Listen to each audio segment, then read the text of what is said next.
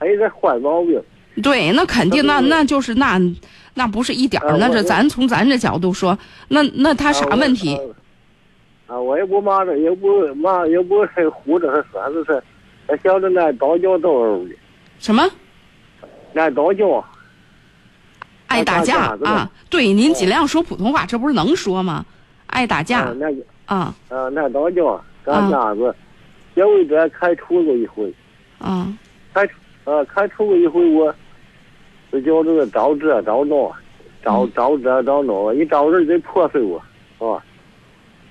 嗯，这后来呢，找的都有年去了，有年去了，这一回呢又干的回家子，又开除了，再找不着的，找谁也不沾的，不不不不欢迎不收他那个，嗯，这咱有什么有什么好办法来着？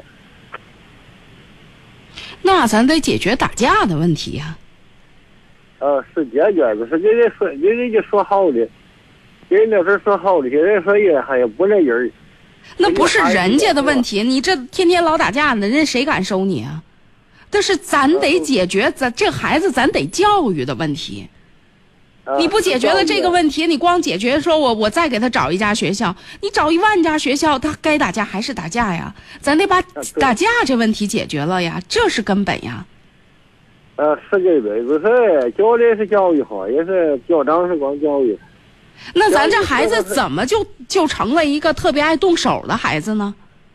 他这还是挺老实的，也不爱说，他这挺温柔这个人，是 啥一个到了身上，就是一个爱动手，都是这，这这坏毛病那这这动手这毛病跟谁学的呢？啊！那可都不那，咱可都不那，有我这也是我我也不到呢，都不知道的，他就是那么个脾气，不能让别人说不。那这个脾气这么说是不负责任的，是有来源的。您要说你要说小时候啊，呃三两岁、五六岁的时候有个事儿爱动手，甚至小学的时候这都正常。但是大多数孩子到了初中之后，都会逐渐有一个行为的边界，知道啥事儿怎么解决，正常的解决方式。如果到了都上了初中了，还没事儿就动手，那这就确实暴露了我们家庭教育的很多问题。比如说，我会我会直接的问，咱家里教育孩子的时候动不动手？孩子挨打不？啊，没有动过手，他爹动手动不动手？呃，也不也不动手，也没动过，他就是也不动吧？是动还是不动？不您是不知道还是您很确信？没有，啊，知道没有动过手，没有动过手。啊就是他这脾气我，不能跟别人说不对，你一说他不对，他给你坏了，就是这么个脾气。嗯，为这老是开除，为这光打架都开除了。我说的是在我那么时候的，我就是教的教育不到，或者教的也教育的也不太黑，教的教育，我很好好好行行行。啊这孩子平常谁带着？谁带的？平天儿他妈和他爸带的呗。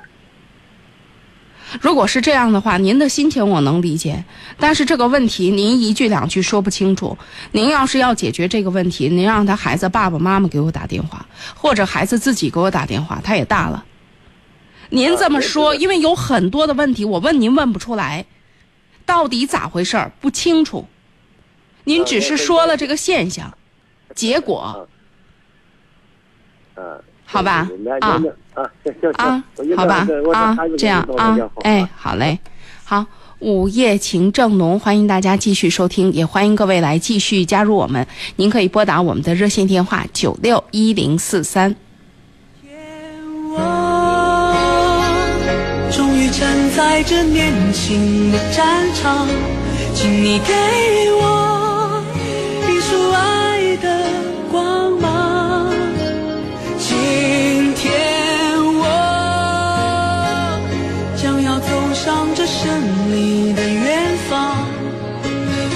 要把这世界为你点亮。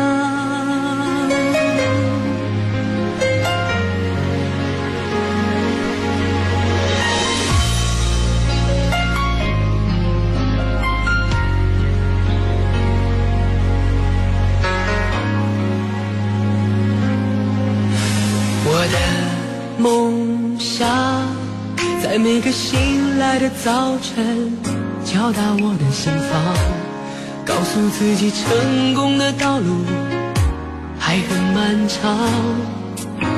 我的梦想，在每次把握机会，表达自我主张，展现给你年轻的一样宽阔的胸膛。所有经历风雨都温柔与坚强，所有青春无悔，烦恼与成长，所有奔向未来的理想与张扬，所有冲破捆绑的热爱与癫狂。今天。在这年轻的战场，请你为我骄傲鼓掌。今天我将要走向这胜利的远方，我要让这世界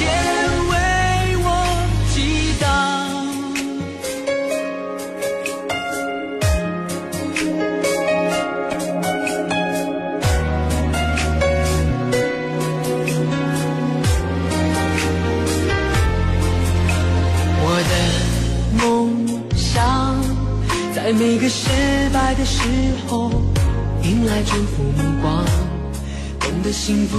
好，听众朋友，你正在选择收听的是 FM 一零四点三河北广播电视台新闻综合广播，每天深夜二十二点三十分到零点陪伴您的午夜情正浓节目，我是主持人李爽，欢迎听众朋友来继续加入我们，您可以拨打我们的热线电话九六一零四三。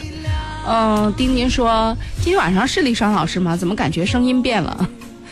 嗯，我这两天有点闹闹鼻炎，嗯，就是鼻子一阵儿一阵儿的不通气儿。反正总之这个空气质量一不好，我就很直接的，我不知道是心理反应还是确实应该有生理反应啊，就是会有问题，身体状况确实不是很好。我就觉得，首先鼻子不通气儿，然后嗓子也不大对劲，所以声音可能确实。呃，确实有问题，呃，不好意思了。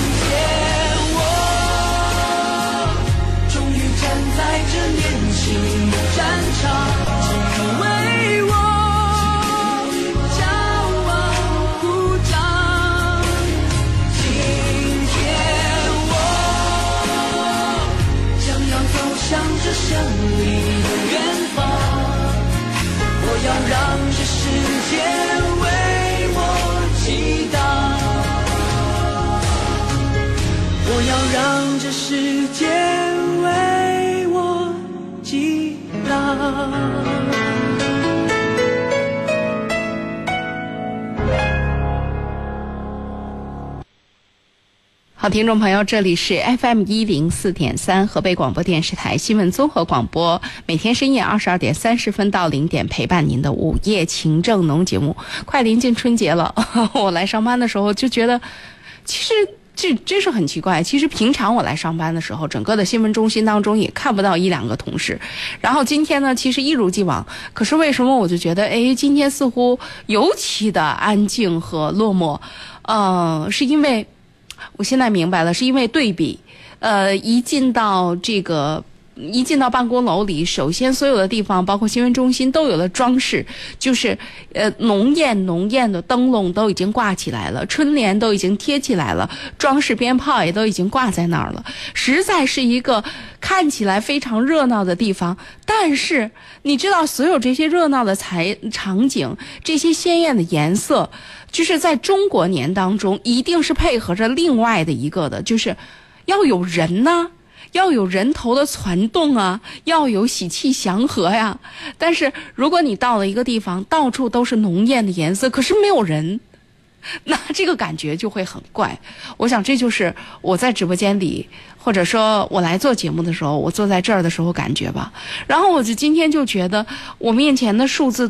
数字中，我一如既往的看到它一如既往的鲜红，然后，呃，我面前的直播台上推开的话筒，它的指示灯也是红的，哦，我的这个呃右手边的这个热线电话的指示灯也是红红的闪亮的。今天这个红色好像越发的显眼呢，而且这个显眼并未给我带来热闹的感觉，而是真的。真的感觉到有点寂寞呢。那大家用声音吧，用声音来打破这种寂寞。也欢迎听众朋友在在这样的夜晚，让这个夜晚变得不那么寂寞。来，我们有请下一位。喂，你好。我喂，你好。哎，哎，请讲。张老师，李芳老师，你好。啊。我有点事儿，我想跟您那个沟通一下。啊，你说。嗯，我我一个闺女吧，今年二十二周了。啊。嗯，二十二周了，那个他去年呀，就说，嗯，他爱人吧，他结了婚了，就是说可能是赔了钱了，他投资他透支了五万块钱，嗯，透支了五万，他也没说，我也不知道，嗯，刚后来那个，嗯，就是还不了人以后，派出所就银行诈骗，就通知了我了，嗯，他通他他通知我了，就说让我还连连那个本儿再利，就是六万五。嗯，那他就是当时他这银行卡，您是担保人是吗？不是，不是，不是，我不知道。不是，那为啥通知你呀？呃，因为他不知道他结婚了吧？啊，这是，嗯，就是等于是你女儿的银行卡，是这意思吗？对对对，啊啊，所以，那他没办结婚证吗？我办了。嗯。他办了，他不知道说他结婚了，他就找到我来了。谁找到您来了？银行吗？银行来了。啊，嗯，银行他就说那个以诈骗罪就开始起诉他。哦，就要起诉他。呃，那个起诉他以后，我我我呢，我就我就跟银行这么说的，我说你看，咱们协调一下，你跟他爱人说一下，呃，叫他承担。他说不承担了，回来咱们我你再跟我商量，看我怎么个意思。我想问问他，就说。他刚结了婚，找了这个男的吧？嗯，也没父母。嗯，不是，那这事儿到底是谁透支了五万块钱呀？我闺女啊，我闺女。就是闺女自己透支的是吧？对。啊，那他拿着五万块钱干嘛去了？嗯，他也，我叫他对账，我说你拿出对账单，叫妈妈看看哈。嗯。妈都傻了，你叫妈拿六万五块钱，妈拿不出来，你叫我看，你拿出嗯，就说银行的对账单出来。叫他啊，也不答，他就哭。我说你告诉我这钱上哪？这不是说三天两天了，我花了，我吃了，我玩了，对吧？我这不是小说，你给我句实话，叫我听听。最后他还没说清。咱俩后来了，我就跟那个谁说，我就我就跟银行的说，我说他结了婚了，嗯，你跟那谁，你跟他爱人联系啊，看他爱人什么样。结果他爱人说我不承担，我凭啥承担？呃，你的你的事我不管，说的相当就说，呃，那天我就心上不舒服。我说你们这，你这你这有啥不舒服的？您这当妈的都不管呢，你让人家管？我不是说我不管，因为他结了婚了，结了婚了，他也是你闺女啊。你当当人家银行找你来，你这不不也不想管吗？那您心寒啥呀？不是，我就先你你听我这啥意思？李李李老师，我是这意思啊。我说什么呀？他他这个男的，他找这个对象的时候，有这个对象对象的时候，就说，呃，他父母就说。呃，早就不在一起了，他这个家可乱乎了。我就说，你找这给我给我这个心理上一个不舒服。我跟你说说，李爽老师，我本人呢是什么感觉啊？我十四五的时候，我父亲就因公死亡了。不是，咱扯得太远了。我想知道您的问题是什么呀？我是我是这意思。我说，你看啊，你找这个对象，我我想就说他没父没母的，我看他是不是就说对他的究竟是什么样？他非跟他我拦不住啊。结果我说必须跟他说，不是您这问题是什么呀？这事儿也跟人家没多大关系啊。不是，我就问他，我说他有权利就说承担这个东西吧，就说他就说他有就说这事儿明明是咱家闺女的事儿。你要说这男的没有多高思想觉悟，您这您这您这这个女婿这个是。啊，但说嗯咱把这责任推到人身上，真推不到。这你要说是是她老公把这钱支去了，咱咱说人家这么不好那么不好这是你家闺女出的问题。咱这是遇到这个问题，你不先说闺女的事儿，你把这所有的责任都推到女婿身上，说不过去呀，老太太。不是老太太，是老不是老太是我不是 啊呃没事儿，说这也没事儿，但是是怎么回事吧？他去年八月十五的时候，他告诉我他赔了十一万，我没在乎这个，我就说，嗯，我我等着，我就等着这个女婿成干了。我说他要跟我借钱，我就借给他，他不给我借钱，我就说我离他远点，因为他脾气不太好，不太和谐，我就离他远点。后来了。我就不再问他的问题，我说他的问题我不问，我估计我我都多问。就我刚刚那个，你看他是十月，就是八月十六赔的这个钱啊，呃，就说他赔了十一万。干脆到去年十二月份，就说就开始这个银行开始找我。不是，说到底这钱是谁透支的？我咋越听越糊涂？你看，我闺女给他透了五万，嗯，中卡上。不是您刚才您刚才您跟我说的吗？是你也不知道，闺女没一句实话，是她也不知道她怎么花了。您怎么说着说着又说出这么一出来呀？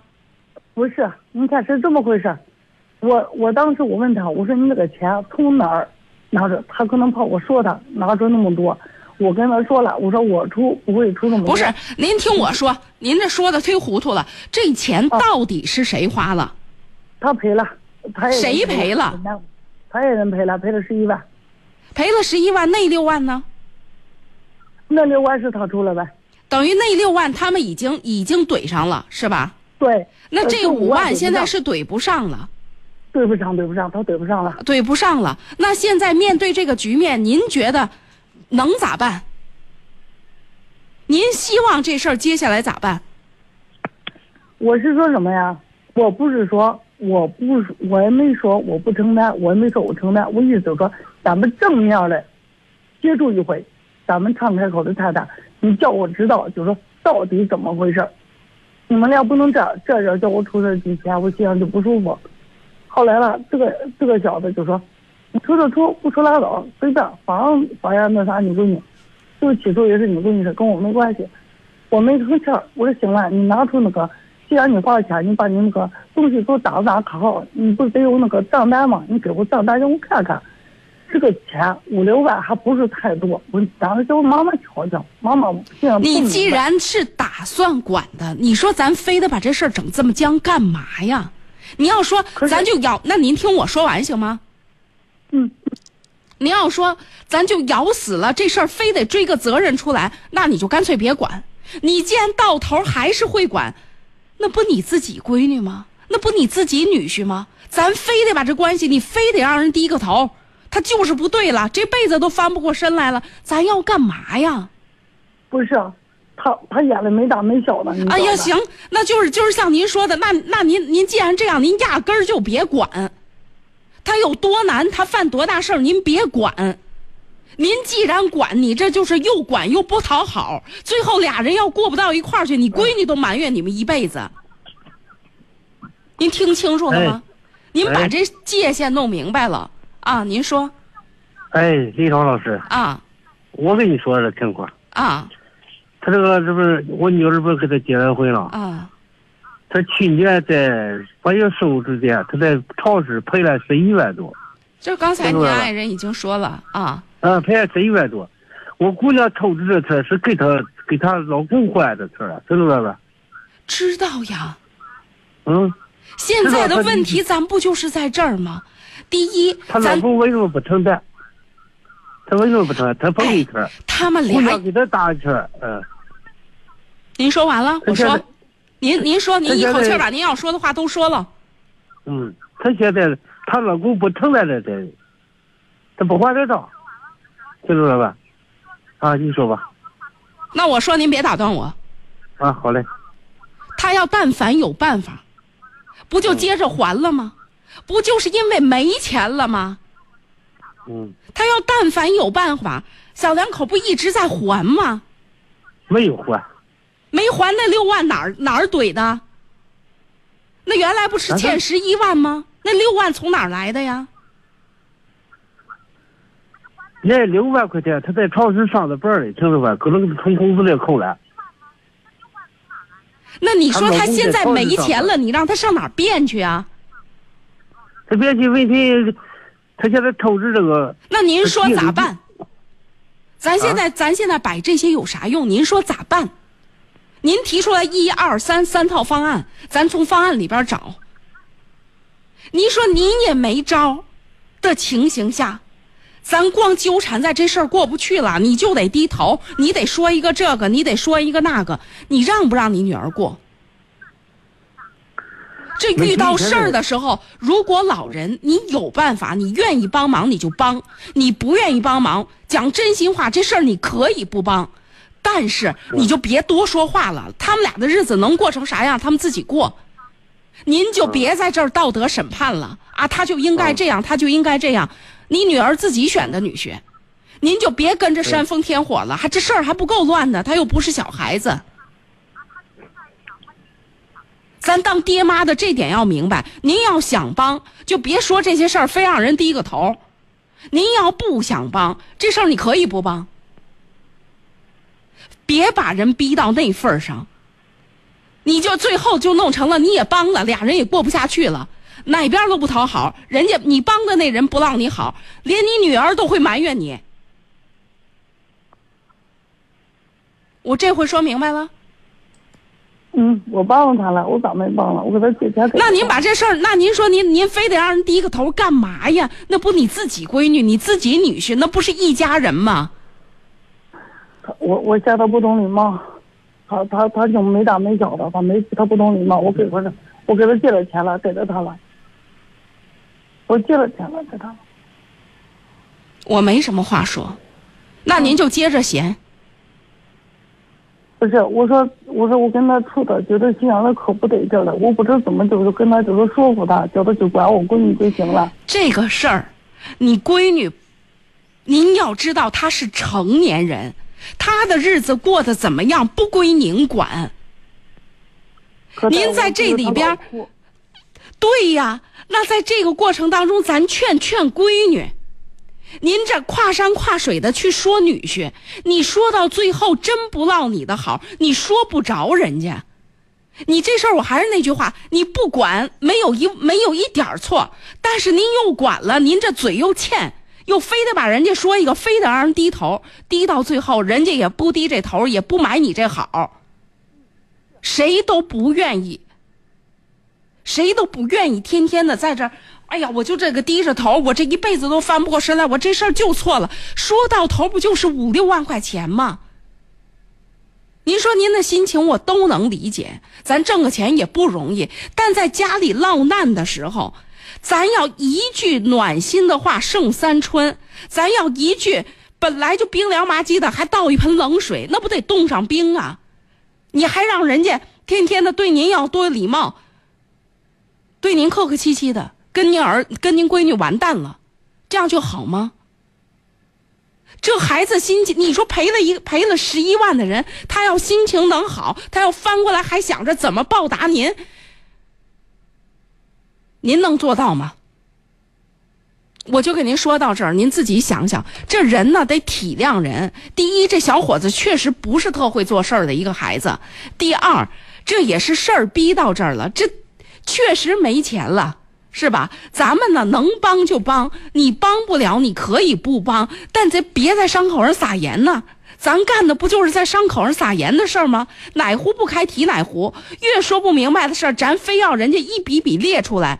你说咱明明赔了，然后你可是借了钱了，你可是债主了，非要把一笔一笔账单都拉出来，这是拿人的自尊不当自尊。就是你既然赔了，你啥都得给我摆清楚了，谁也受不了这种这种借钱的方法，真的受不了。所以您这钱借的还不如不借，您这钱给还的还不如不还。我不知道我说明白了没有？您仔细再琢磨琢磨，好吧？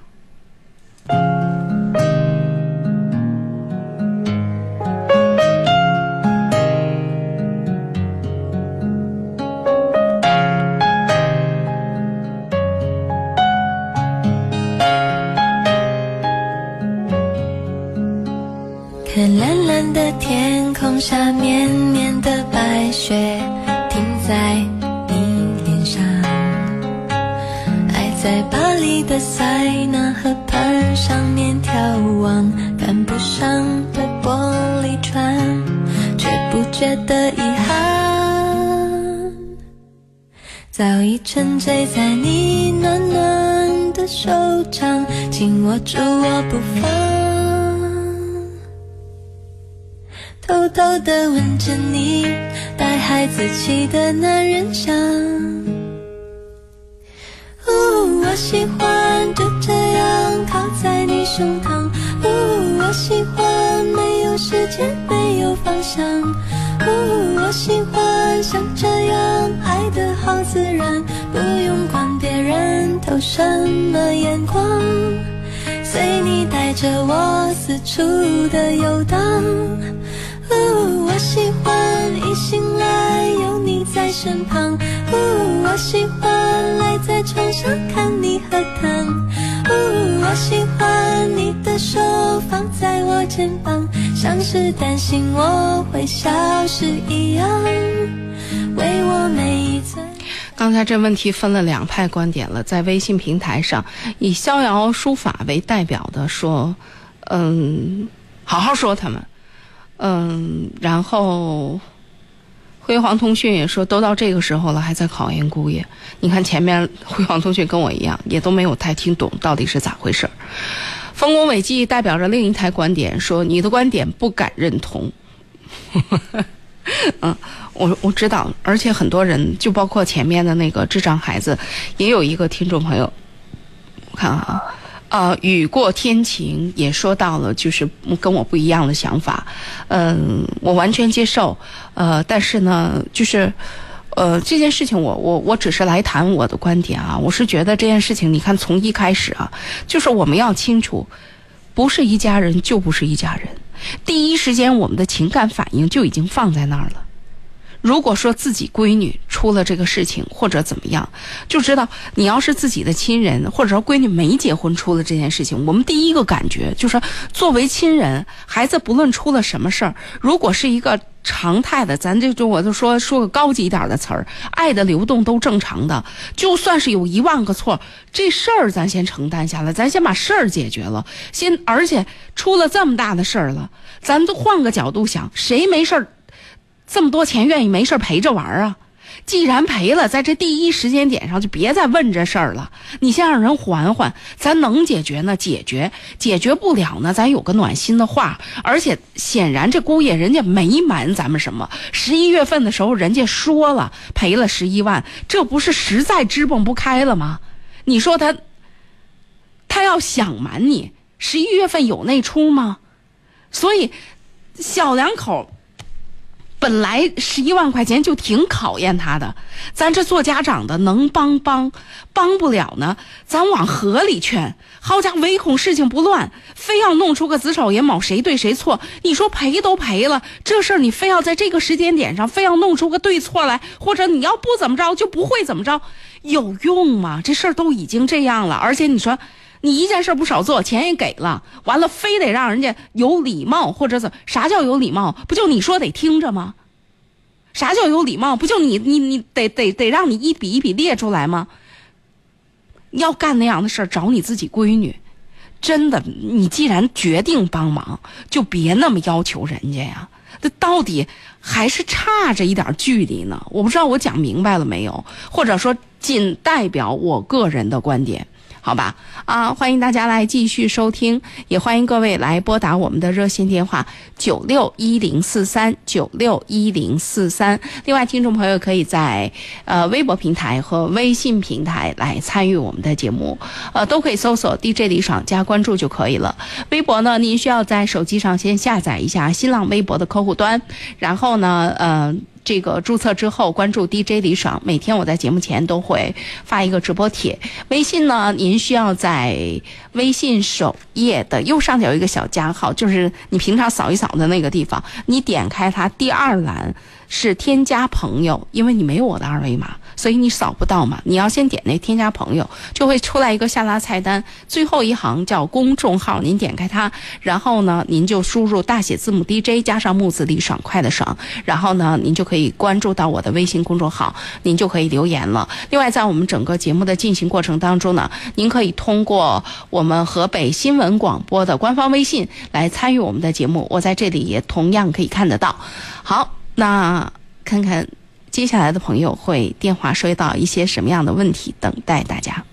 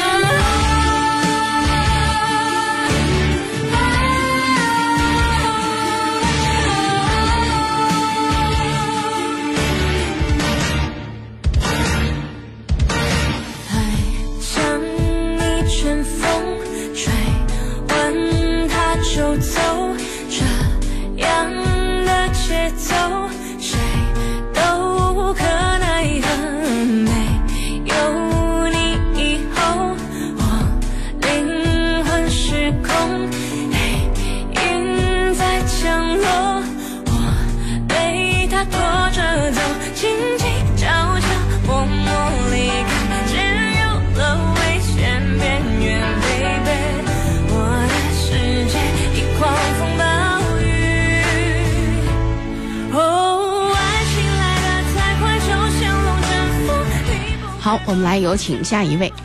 喂，你好，哎，李老师你好，哎，是。我吗？对，请讲。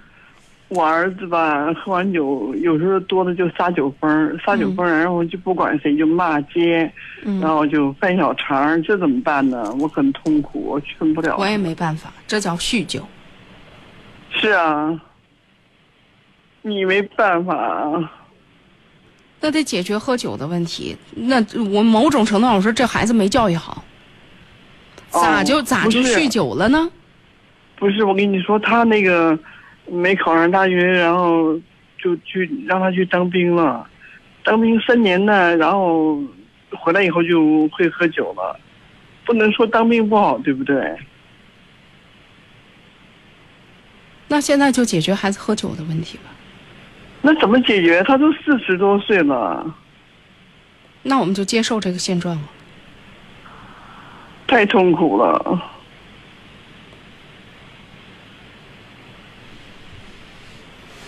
他有家庭吗？啊，他有家庭吗？他有啊，那他老婆孩子呢？他我孙子都很怕他喝醉了就躲就躲出去，他老婆也对他没办法。这事儿我们只能尽力吧，在他，在他清醒的时候跟他讲，可以需要想办法，希望他配合。他在北京上班，然后呢，然后就好家伙，喝醉了还在北京打架。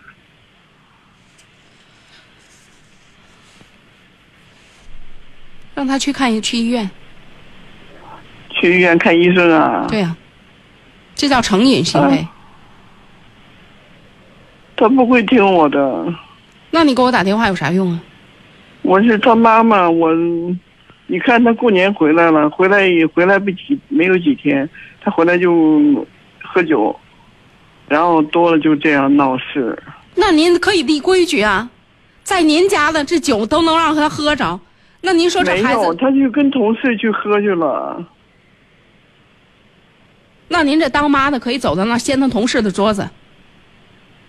儿子都这样了我，都不知道在哪儿喝的。这点事儿搞不定。那城市一共有多大呀？哎呦，嗯满街都是饭店，我我到哪去找他在哪个饭店喝的？这事儿如果一门心思要找，我就不信找不着。你看他是还是一个中层干部，那是不让他下不来台了。那你说啥事儿重要？你啥都顾及，你到底要解决哪件事儿？就是我想解决酗酒的事。你翻一次，没人再跟他来这事儿了。哎呀，你当妈的出现一次，你放一句话，他还有同事在找他吗？你说了一千道一万，你自己该做的事情，咱自己能做的事情不做呀？他们他们家好像都挺能喝的，谁们家都挺能喝的，就他们那个，我我老公他们家都挺能喝的。不是？那您跟我说这些有啥用啊？您到底要不要解决问题啊？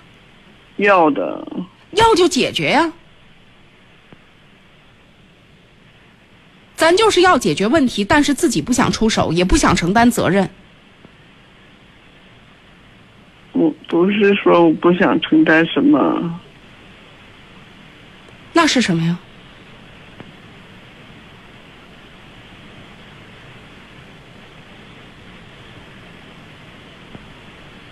如果这事儿足够重要，如果这是一招，如果是我，我愿意试试。他在北京打狮子闹事打架，然后都上了那个公安局了。那就是你你解决不了就交给政府吧。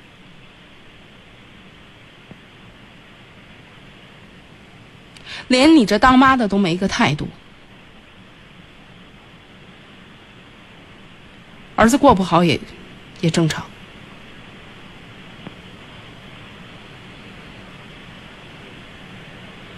他在家里没有喝多过，就是出去。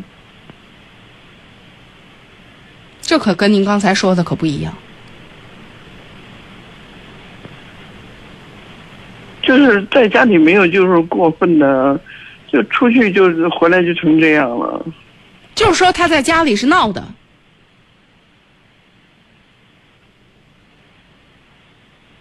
那到底谁在纵容他？这叫溺爱，知不知道？四十岁，您这当妈的仍然在溺爱。别把自己宅得那么清楚，干干净净。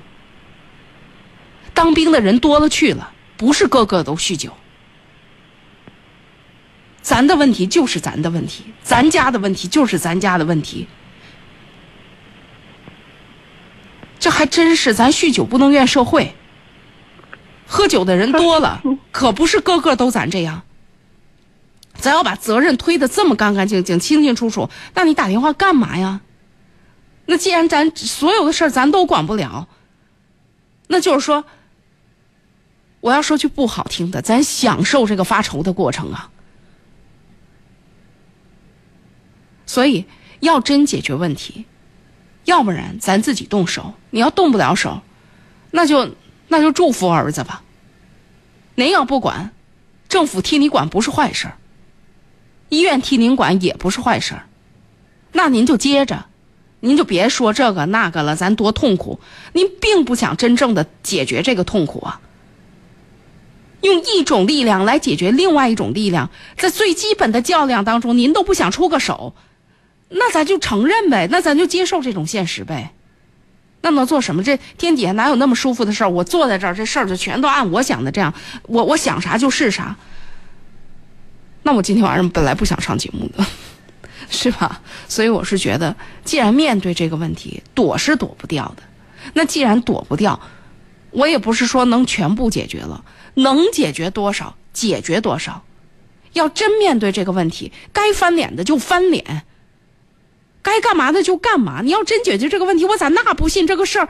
那城市一共那么大，你饭店是到处都是饭店，那各种线索咋咋就找不着？只是不想找而已。想找这事儿不存在找不着的问题，好吧？我说到这儿，好，这里是午夜情正浓，欢迎大家继续收听。啦啦啦啦啦啦啦啦。啦啦啦啦啦啦啦啦啦，啦啦啦啦啦啦啦啦啦啦啦啦啦，啦啦啦啦啦啦啦啦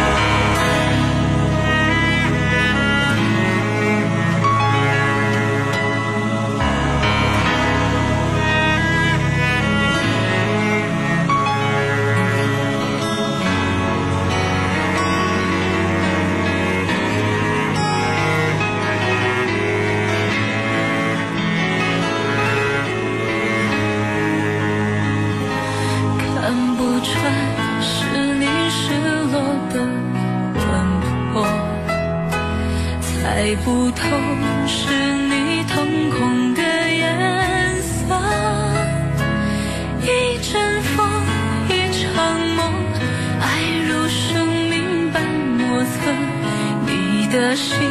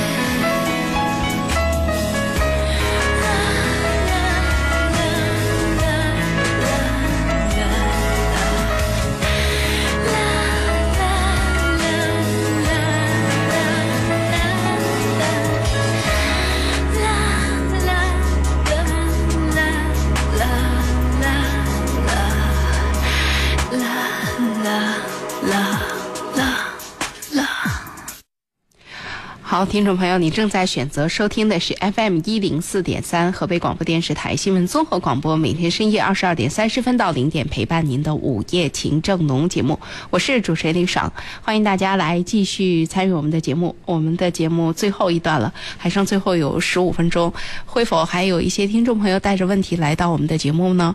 你看，春节是到了，大家嗯。也在准备着过节，可是，在准备过节的过程当中呢，还真的每家都会有一些明的暗的的小问题，像刚刚说跟妈妈吵架的那一个啊，嗯，其实我在这里真的想跟很多这个就是属于小一辈儿的人哈，稍微说一点事情，因为今天我还跟昨天我在节目当中说到说闺蜜，我今天呃正好中午有一段时间就去。这个去书店里转了转，然后跟丽丽聊了聊天，我们就共同说到了，就是可能人到这个年龄吧，会看到很多的东西。这个东西就包括我们自身的局限性和呃，在这个成长的过程当中自己的包容度。然后我经常讲，我说我是一个青春期过得极其激烈的孩子。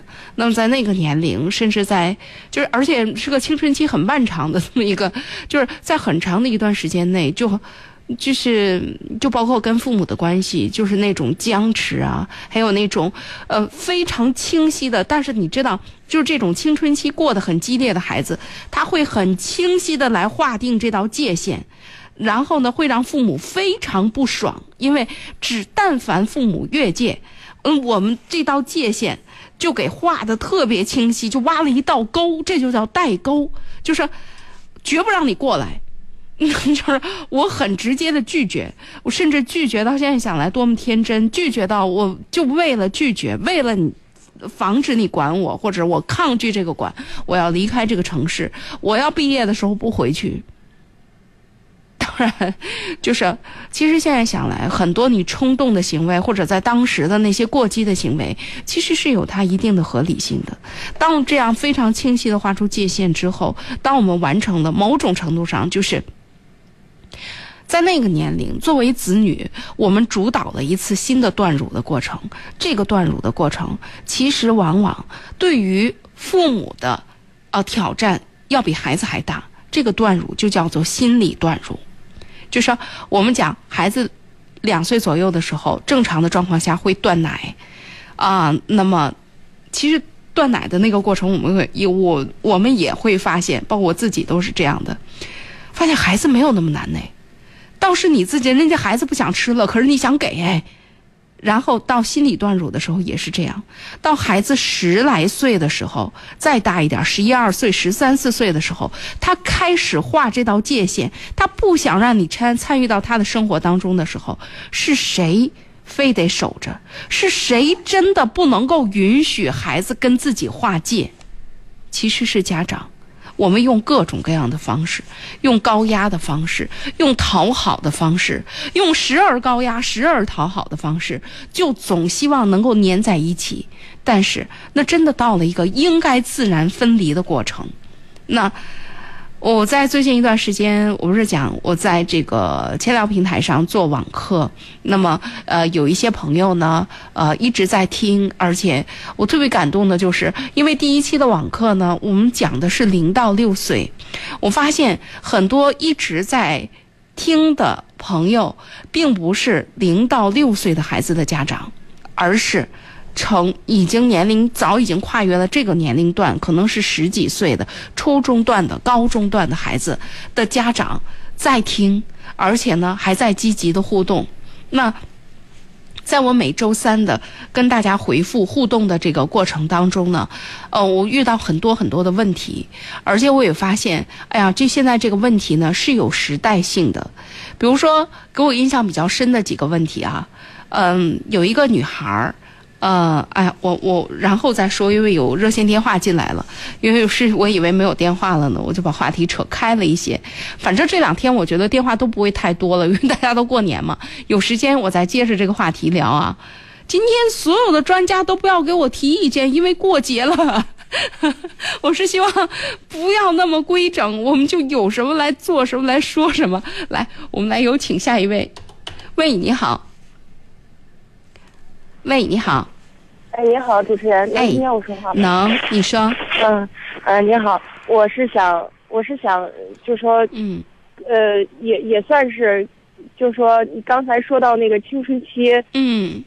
青春叛逆期的时候，我觉得其实我这个青春叛逆期挺长的，应该大家认为一般都是可能十八九岁、二十多岁的时候，但是我在都到觉得七八我岁，对，到二十七八岁，到将近三十岁的时候，嗯。可能我妈妈在说我的时候，还在说说说我逆反心理特别重。嗯嗯。嗯，对，就是，呃，家里人、大人、家长不让干什么，非得拧着自己那股劲儿。非得撞一回南墙，对，呃然后撞着南墙了，还还嘴上，那那你还不错，我就觉得我是撞了南墙都不认，还嘴硬，我撞我撞了南墙了，撞个头破血流了，然后翻回来，嗯就就就知道就知道那天有多硬了。嗯嗯嗯嗯，是，嗯，是这样，就是自己也吃到亏了，然嗯。后就非得把自己弄得就是很很落魄，然后因为我妈妈脾气也不是太好，嗯现在有事儿了，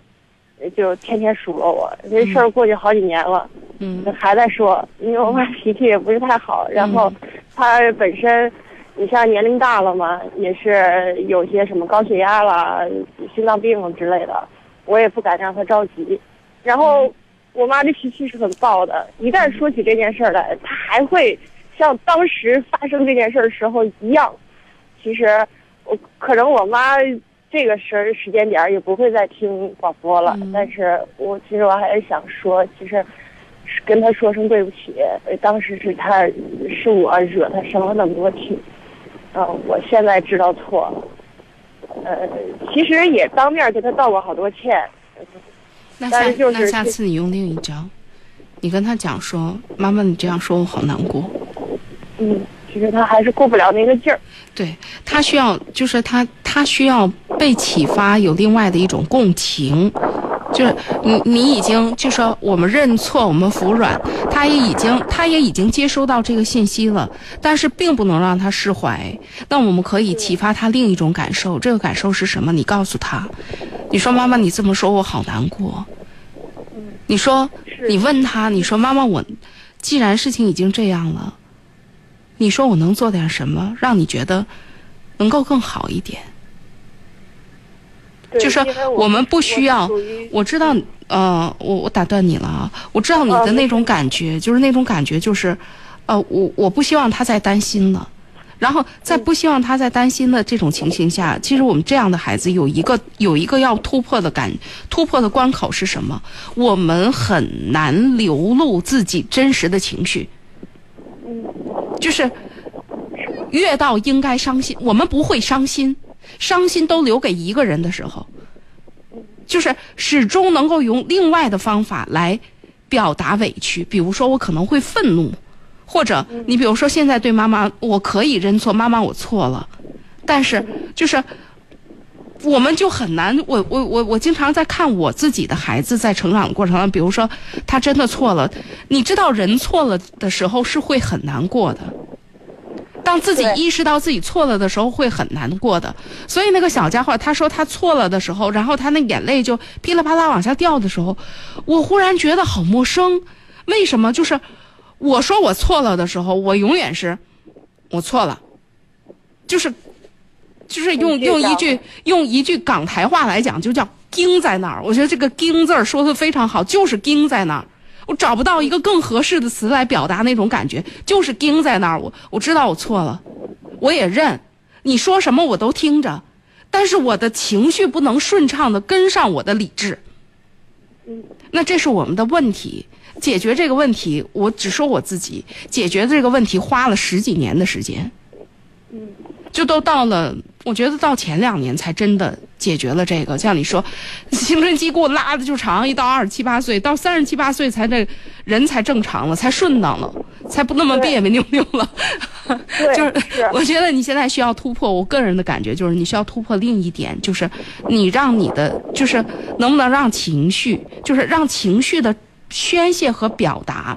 跟我们的这个什么能够情绪的表达和情绪本身能配上套，嗯啊，就是这个其实其实是个挺因为我们凭什么去外面横冲直撞啊？怎么生存下来的？有些时候就靠着，就靠着那个硬劲儿，就就这样了啊！就是天塌下来不过就是那个什么，或者说怎么着，不过就是碗大的脑袋掉了不过碗大的疤，还能怎么着啊？天塌下来扛着呗，就就就是一副不管不顾、混不吝的那个劲儿。但是我们也就这么闯过来了，就是不撞南墙不回头，撞也就撞了。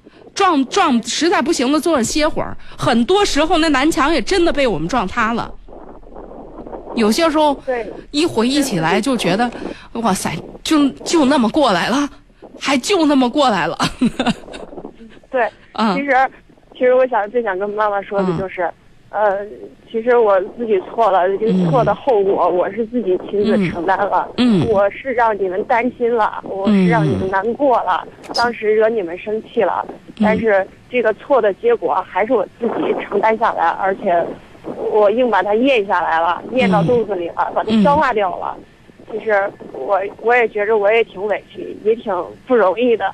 嗯，嗯，我是想跟妈妈这样说，但是我觉得可以有时候现在确实是还在青春期那个那那种那种嗯劲头上，嗯。就是妈妈一说一说起这件事儿来，嗯。我也就来火了。我当时不是怎么怎么样嘛，其实这样就容易吵起来。我觉得。其实认错就是您刚才说的那个、那个态度，那情绪要跟得上，嗯，思思想要跟得上嘴，就是说不是，就是就是我们的这个姿态呀、那个防御的姿态呀、就是太太太重了。就是此前是非常清晰的，花了很大的力气挖那条沟，现在花了很大的力气把沟填上。填上。填上了之后，其实就是我们很难顺畅。我就，呃，我不知道你你是不是你有没有结婚，有没有孩子？有有，我不知道你在带孩子的过程当中，他会不会反过来带动你，让你有一些修复？我是觉得 在带动他的，在带他的过程当中，我完成了很多，就是我很惊讶。然后有些时候我也会想到，我小时候也遇到过类似相同的情形。啊，我去，然后我我确实会想，我当时多么希望这个事情怎样发生，但是很遗憾没有那么发生。然后，当他很顺畅的表达的时候，我会发现我学会了很多顺畅的表达。我以前是一个看电影都不会掉眼泪的人，就是我已经非常难过了，但是就自己就告诉自己干嘛要哭。然后忽然有一天在某一个点上，